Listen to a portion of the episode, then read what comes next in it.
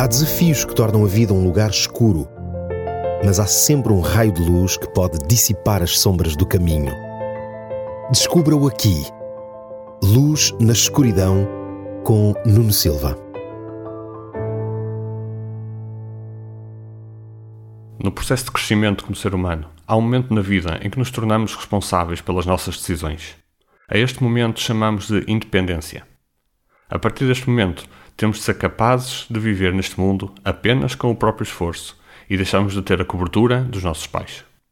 É nesta fase da vida em que o coração dos pais, mas em especial das mães, fica angustiado e com receio de que algo corra mal e que o seu filho ou filha se coloque em problemas.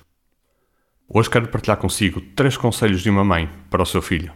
Não sabemos o seu nome e apenas sabemos que ela era mãe de um rei. No entanto, estes conselhos ficaram registados no capítulo 31 do livro da sabedoria da Bíblia, ou seja, o livro dos Provérbios.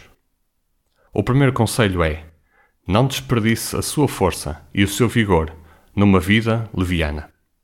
É auge da juventude que há grandes alterações corporais e hormonais relacionadas com a sexualidade. Os jovens são estimulados a colocar em prática a velha máxima: a vida é para ser vivida.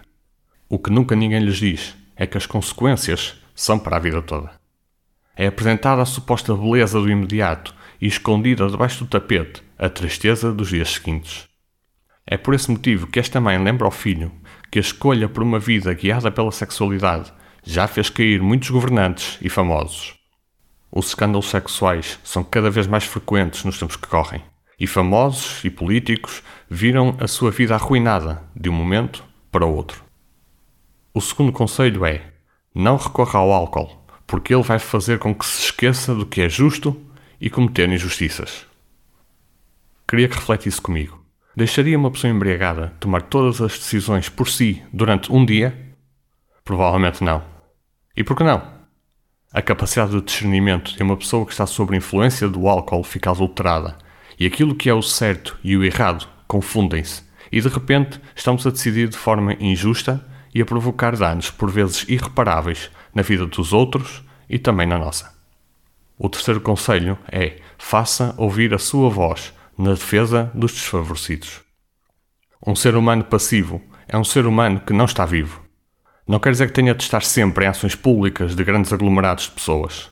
O que esta mãe quis lembrar ao seu filho é que ele não pode ficar indiferente ao que se passa à sua volta. Lembrar-lhe que, quando confrontado com as desigualdades, ele tem o dever de agir. Se tiver a oportunidade de ajudar alguém, então deve ajudar.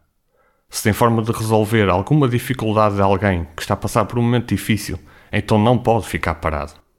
O meu desafio para si hoje é que volte a recordar-se de alguns dos conselhos da sua mãe e que imagine o que ela sentiu e ainda sente quando vê esses conselhos enfiados na gaveta. Foi Deus quem atribuiu às mães o papel de conselheiras. Elas são chamadas a serem representantes de Deus e a guiarem os seus filhos nos valores do Reino de Deus. Ouça a sua mãe e, de cada vez que ela lhe der um conselho, reflita sobre ele, pois talvez ela esteja a ser a voz de Deus para a sua vida. Até ao próximo programa. Há desafios que tornam a vida um lugar escuro, mas há sempre um raio de luz que pode dissipar as sombras do caminho. Descubra-o aqui. Luz na escuridão com Nuno Silva.